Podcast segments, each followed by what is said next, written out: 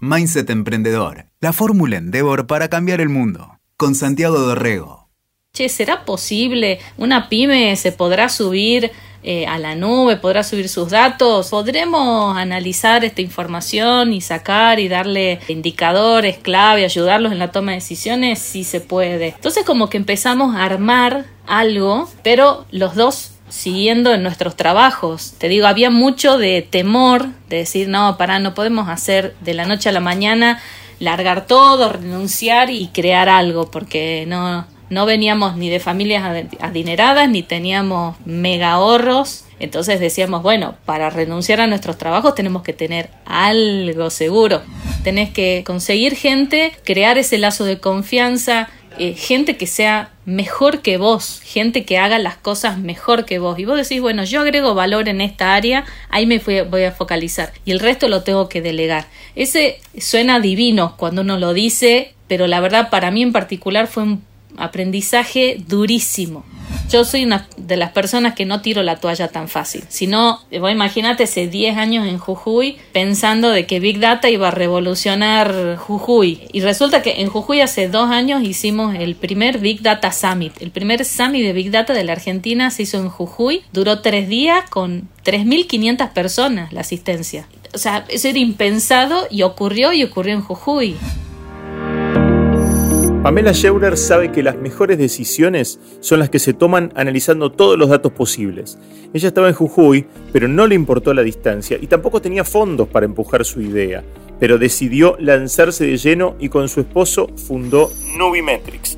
Ahora aporta herramientas de análisis de datos y usa todo el poder de la Big Data para ayudar a millones de vendedores y pymes a encontrarse con potenciales compradores.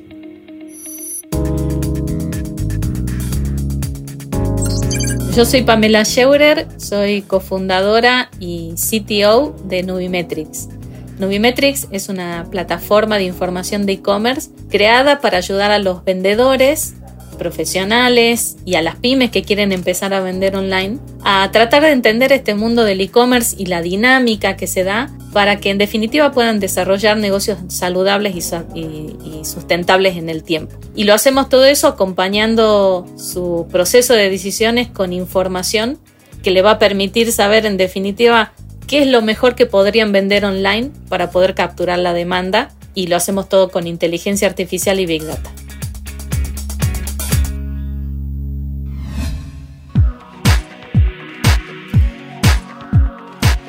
Pamela, ¿cómo llegaste de Jujuy al universo de la Big Data?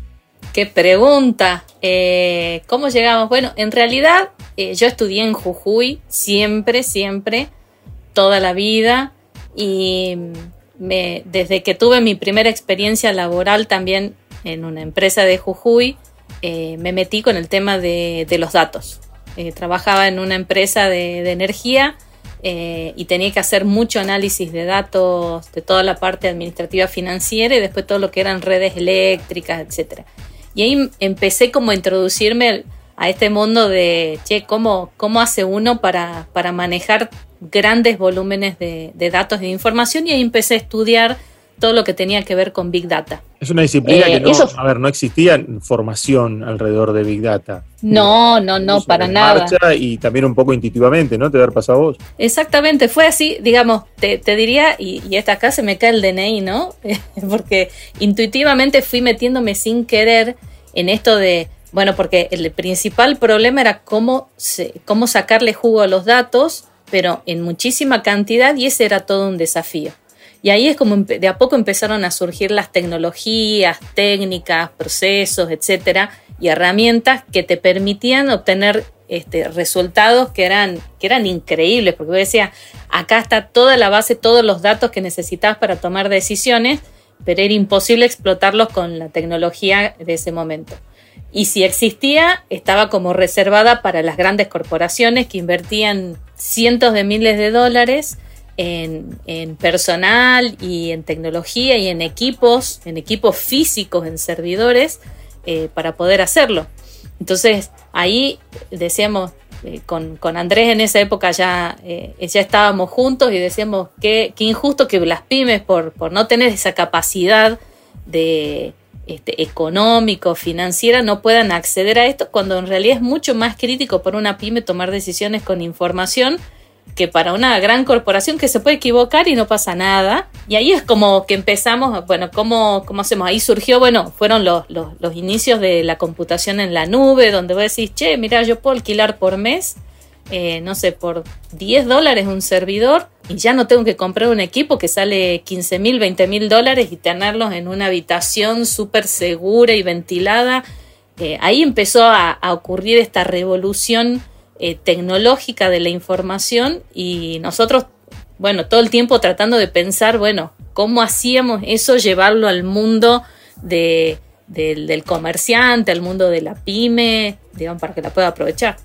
¿Y, cuándo lo lograron? ¿Cuándo pudiste cruzar eso, no? O sea, dejar de, trabajar en la empresa que trabajabas y decir, bueno, hago ese, ese cruce, ese entrecruce y, empiezo a trabajar para, para dar ese servicio. Y mira, empezamos a hacer como, como pruebas, ¿no? Como pruebas de conceptos y, sobre todo para responder preguntas. Decir, che, ¿será posible? ¿Una pyme se podrá subir eh, a la nube, podrá subir sus datos, hacemos una prueba, check, se puede. Che, podremos analizar esta información y sacar y darle este, indicadores clave, ayudarlos en la toma de decisiones, si se puede.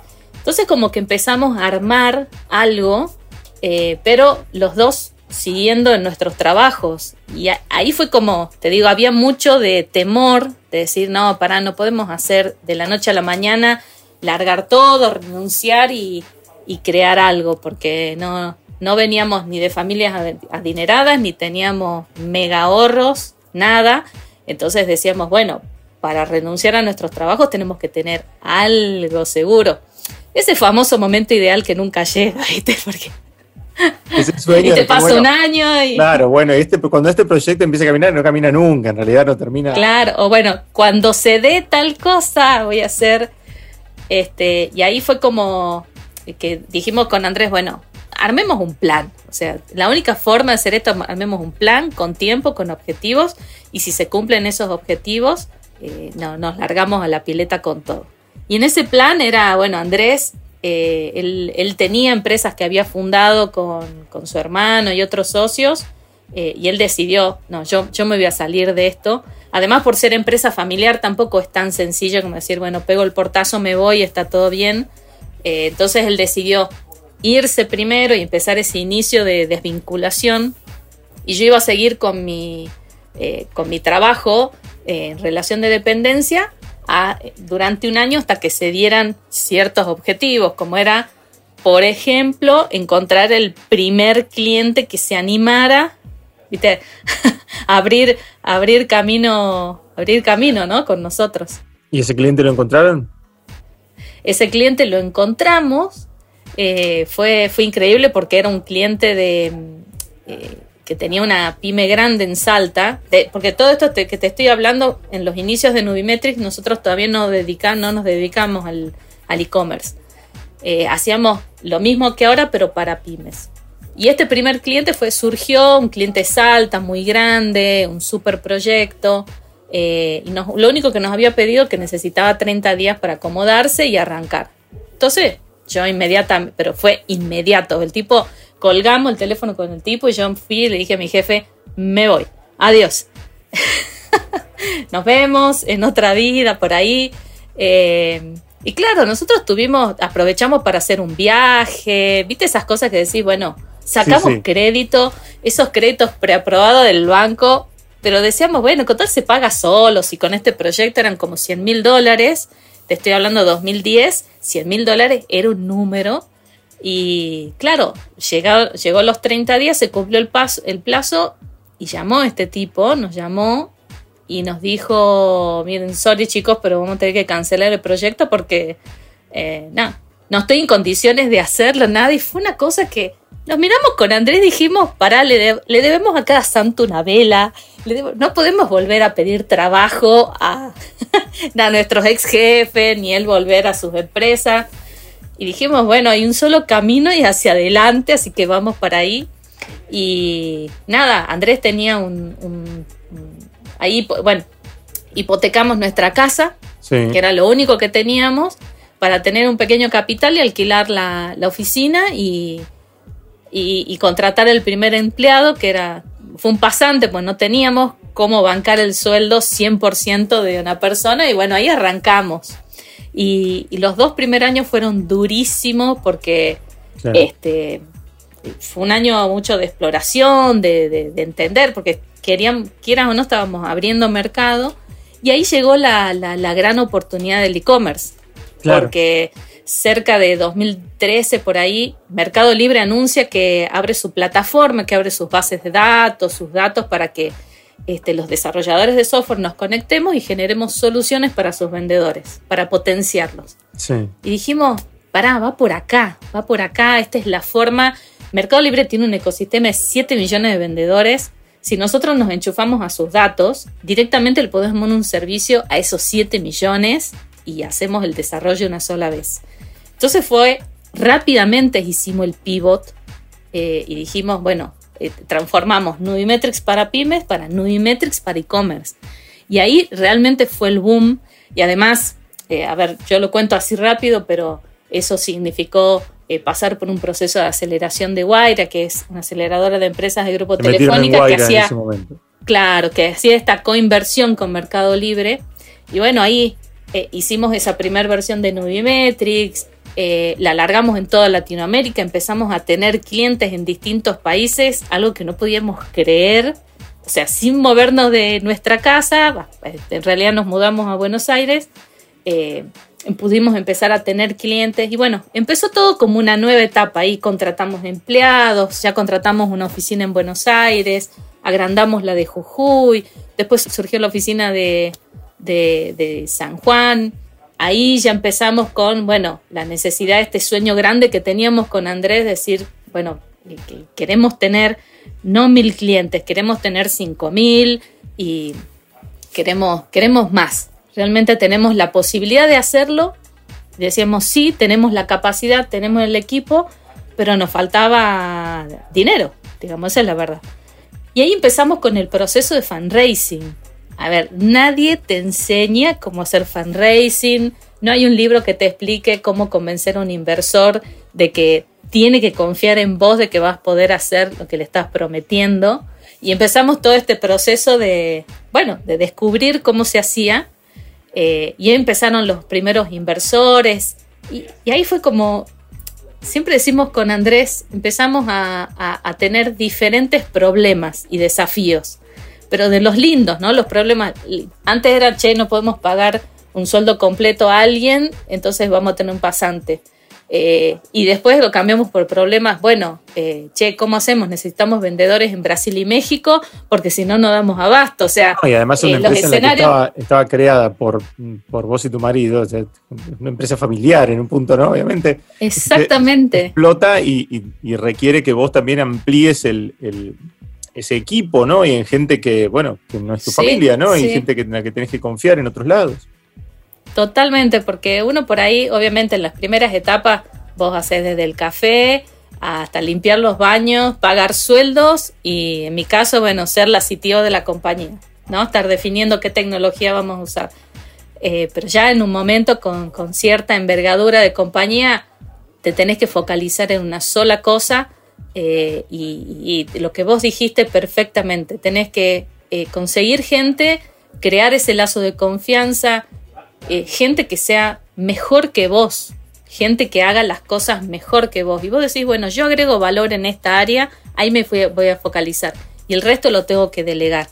Ese suena divino cuando uno lo dice, pero la verdad para mí en particular fue un aprendizaje durísimo, durísimo porque vos venís de administrar miseria muchos años eh, y de pronto tenés equipo, tenés inversores, tenés la espalda financiera y, por ahí en algún momento se te mete el miedo a ejecutar y por ahí te equivocás y metes la pata con los equipos porque quizás no le diste la oportunidad a alguien que estaba esperando. Bueno, nada, es, como que vas armando una novela diferente, pero es súper gratificante. ¿Y, ¿Y por qué? Porque, bueno, yo no te lo comenté al principio, nosotros fundamos la compañía en Jujuy en su momento porque decíamos, che, eh, la tecnología e Internet eh, no, debería importar en dónde vivimos. Nosotros ya sabíamos que nuestro lugar en el mundo es, es Yala, es este pueblito, es el río, los perros. Digo, ¿por qué nos tenemos que ir de acá si, si con internet y tecnología llegamos a cualquier parte del mundo? E, ese era el sueño. Obviamente en el medio tuvimos que mudarnos a Buenos Aires porque los inversores estaban allá, los clientes estaban allá, desde ahí se tenía que manejar todo, pero decíamos, no, no podemos dejar Jujuy. Y qué revolución y hoy, pega la vuelta, ¿no? Cuando viene toda esta historia del coronavirus y de pronto cinco años después, cuatro o cinco años después de, esto que me estás contando, eh, bueno, todos los este, indicios y todas las pistas y todas las, certezas te indican que, bueno, era como vos decías, ¿no? En realidad no importa la distancia y está todo el mundo trabajando eh, desde, desde su casa. Exactamente, o sea, feo que tenga que haber ocurrido una pandemia mundial para darnos cuenta de que la virtualidad es una herramienta que nos permite eh, crecer y nos permite ampliar fronteras. ¿sí? Obviamente tiene sus partes negativas, pero yendo a, lo positivo, eso permitió que nosotros eh, cerramos el 2020 eh, con, las empresas físicas abiertas en, en, México y en Brasil, gracias a que muchísimos de los trámites dejaron de ser presenciales, fueron virtuales y nosotros los pudimos liderar desde Argentina con equipos locales en Brasil y México, pero ya con otra fluidez. Y, nos permitió eh, contratar cerca de 20 personas en, los tres países, mucha gente en Jujuy, eh, en La Plata, en San Luis, cosas que, no sé, antes era más complicado. Entonces, al principio teníamos este sueño de decir, bueno, vamos a revolucionar Jujuy con la economía del conocimiento. Y hoy ya trascendió Jujuy. O sea, ya no es solamente Jujuy, sino que es, cualquier parte de la Argentina. Eh, nosotros tenemos un equipo en, perdón, en, San Juan que está en un pueblito que se llama Carpinterías. Eh, tiene antena de internet porque nosotros hicimos instalar la antena de internet para que esta gente pueda trabajar desde ahí. Eh, es decir, ya generaste un impacto ahí. Es, increíble hasta dónde puedes llegar. Y además, em, te lo llevo a tus clientes. durante todo el año pasado, muchísima gente se dio contra la pared y se, enteró que tenía que, vender eh, a través de, redes, a través de internet, ¿no? Que tenía que volcarse al e-commerce porque no quedaba otra, porque no, si no iban a, iban a quebrar. Otros encontraron, por supuesto, una, potencialidad tremenda porque ya lo habían empezado a hacer a ese, a ese proceso, pero en ese camino tu herramienta de pronto también se vuelve vital, ¿no? Para ellos, para tanta gente que tiene que operar así. Sí, sí, así es. Y de hecho cuando empezó todo este tema de, la cuarentena, que había tanta incertidumbre, teníamos un montón de, pymes de acá, de Brasil, de México, de Uruguay, que nos decían, eh, ¿tienen alguna forma de ayudarnos? No sabemos nada de e-commerce, nos queremos meter porque si no tengo que cerrar mi negocio. Y nosotros tuvimos que agarrar y, con los equipos armar eh, webinars y armar cursos online con la intención de decir, bueno, venía a hacer, no sé, los 10 pasos para pasarte al, e-commerce. ¿Entendés? Está bien, no creo que se puedan, no creo que se hayan salvado todas, pero muchísimas, muchísimas nos mandaron mail agradeciendo porque dicen, bueno, o sea, tuve que cerrar a la calle, pero eh, encontré, un, encontré un negociazo en el e-commerce. Eh, que decían, la verdad no sé cómo no me pasé antes, pero bueno, eh, y, yo para mí, e, ese camino y, todo lo que se logró no es algo que va a volver atrás cuando, cuando se termine la cuarentena, si es que alguna vez se termina, em, porque realmente eh, se aceleraron los tiempos en, mejora de logística, mejora de medios de pago, la mejora de la experiencia de, de compra en el e-commerce. Claro, se aceleró casi cinco años lo que, o sea, está pasando ahora lo que tenía que pasar en cinco años y de eso ya no se vuelve más. Entonces, o sea, nosotros somos unos agradecidos y bendecidos que estábamos en el momento justo eh, y preparados para, afrontar esta situación. Bueno, pero también, Pamela, eso, es, eso es leer un poco cómo vienen los, los, tiempos, ¿no? Más allá de que, por supuesto, que nadie podía este, prever que, iba a haber una, pandemia global así, o que capaz que sí Bill Gates o este, Obama, ves los discursos, viste, de ellos, y de, sí, sí, Este, pero el resto del mundo no. Em, pero sí podías leer que cada vez más gente iba a tener que volcarse a estas, estas plataformas, que cada vez más gente iba a volcarse eh, al e-commerce, que el, análisis de esos datos era, era clave Bueno, incluso el ecosistema de Mercado Libre, yo no sé si hay otra plataforma de comercio electrónico en el mundo que tenga así abiertas las, bases como para que eh, otros jugadores como, como Novimetrix pueda participar. Eso no, ocurre, ¿no? En, otras, en otras plataformas de e-commerce. Mira, ocurre, ocurre poco. O sea, eh, por ejemplo, Alibaba en Asia eh, tiene abiertos sus datos, pero solamente con ciertas empresas y de China. No, no tiene abierto al mundo. Amazon también los tiene abierto, pero con una o dos empresas nada más, que son como las que ellos eligen como las custodias de sus datos. Muy exclusivo, claro. Eh, como muy exclusivo, ¿entendés? Porque, eh, a ver, también está ocurriendo de que todo el mundo está empezando a entender de que la información tiene un valor, ¿sí? Ya sea la propia o sea la ajena. Lógico. ¿sí? Viste, antes eh, a vos te aparecía la app y te dice acepte los términos y condiciones y vos ni leías, le das a aceptar, ya está, vos querías WhatsApp. Y hoy vos fijate, WhatsApp está dando atrás eh, los cambios en los términos y condiciones porque un, millones de personas en el mundo dijeron no estoy de acuerdo. O sea, ya la gente está diciendo no, para, mi información vale. Entonces se le está dando un peso específico que antes no tenía.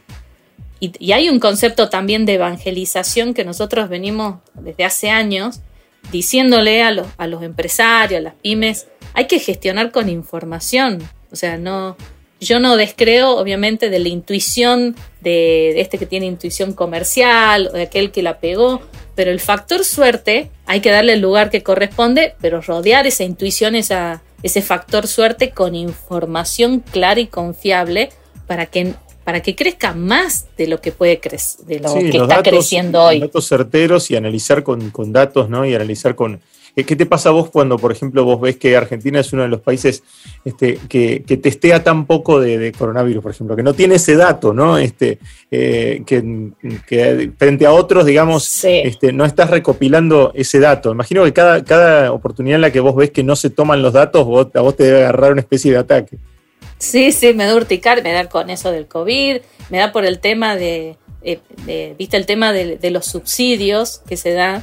Es un tema muy sensible, pero hay muchísimos países que ahorraron millones y millones de dólares que fueron a parar a escuelas, por ejemplo, porque y tienen, tienen sus datos de censo, sus datos demográficos, saben exactamente quién está en situación de pobreza, vulnerabilidad y se le dan unos excelentes beneficios y subsidios a esas personas. Están muy bien focalizados. Acá en este país tenemos personas que tienen 3, 4, 5, 6 beneficios que cobran al mismo tiempo y tienen autos y tienen casas. Sí, no tienen registro, nadie tiene registro de nada. Eh, ¿Me entendés? Entonces, eh, eh, la información nos puede ayudar muchísimo, no, no solamente al, área privada, sino también al, Estado a, que, a, que a, disminuir el gasto público. Se pueden hacer tantas cosas, pero bueno, creo que hay que seguir insistiendo y seguir trabajando para que esto de a poco vaya ocurriendo. Si, yo, no, yo soy una de las personas que no tiro la toalla tan fácil. Si no, imagínate, hace 10 años en Jujuy eh, pensando de que Big Data iba a revolucionar, iba a revolucionar Jujuy. Eh, y resulta que en Jujuy hace dos años hicimos el primer Big Data Summit. El primer Summit de Big Data de la Argentina se hizo en Jujuy. Duró tres días con 3.500 personas la asistencia. Eh, o sea, eso era impensado y ocurrió y ocurrió en Jujuy. ¿Entendés? Entonces ya es un tema que se está instalando. Hay carreras que, giran en torno a Big Data, inteligencia artificial. Entonces, bueno, hay que seguir insistiendo. ¿Te gustaría meterte en el, sector, público o es demasiado, pensás que te vas a, te vas a frustrar? A manejar datos, ¿no? Sí, mira, em, muchas veces lo pensé, ¿no? Muchas veces lo pensé y digo, eh, depende en dónde sea. ¿eh? Yo soy muy de, muy hands-on. Yo tengo que hacer cosas. Eh, no, no, no me imagino eh, liderando, no sé, un equipo que piense, que haga. Yo soy más de hacer, más de, si vos me decís, che, esto, ¿qué datos deberíamos generar? Te hago un estudio fantástico y te digo, esto es lo que hay que generar. Después creo que el desafío es encontrar gente idónea que, que ejecute, ¿sí? Ahí es donde, que lo ponga en marcha.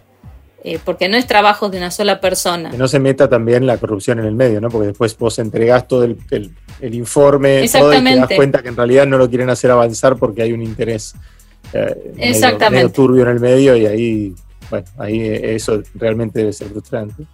Así que yo creo, yo creo que soy, yo soy muy una persona demasiado inocente, creo que para trabajar en el Estado, en ciertos roles, pero creo que hay mucho que se puede hacer. Pero no, no, no, no tiro la toalla.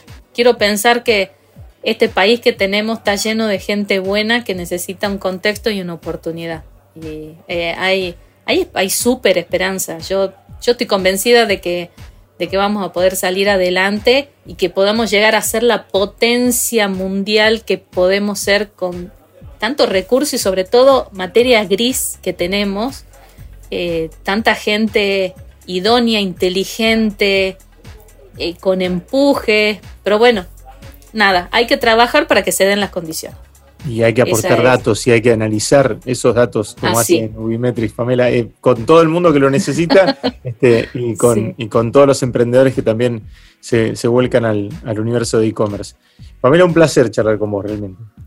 Ah, igualmente, Santiago, un placer conocerte y bueno, nada, a seguir trabajando. No, y, si esto sirve para, inspirar a gente de, todos los rincones del país para que se pongan a a trabajar y a, remarla que, se puede, claro. Totalmente, se puede y lo más lindo de todo es que, em, a ver, yo siempre digo, el éxito está ahí, a la vuelta, ¿no? A la vuelta del esquina. Uno, hay, hay días que yo me levanto y digo, ah, no puedo más, me voy a dedicar a la agricultura, no, sé, a cualquier cosa, yo tiro todo y digo, no, no, eh, hay que seguir. Y, y, también es mental, ¿no? Haces ese destrabe le encontrás la solución y seguís adelante y ya cuando, cuando superaste esa situación, decís, puche, y yo casi que lo tiro todo y la verdad hay que, hay que meterle, si no, la, vida no, no, tiene sentido. No, nos pasan los años muy rápido y mirar atrás y decir, uy, podría haber hecho tal cosa y no me animé. No, no, eso no es una linda sensación. Me pasó a mí cuando estuve laburando en relación de dependencia, dije, bueno, voy a laburar unos años en esta empresa. Y cuando quise acordar habían pasado 12 años. 12. Y dije, ni en broma me pasan otros 12. Así que se puede y hay que darle para adelante, hay que tener fe. Genial, Pamela, muchas gracias. Bueno, gracias, Santiago. Escuchaste Mindset Emprendedor. WeToker. Sumamos las partes.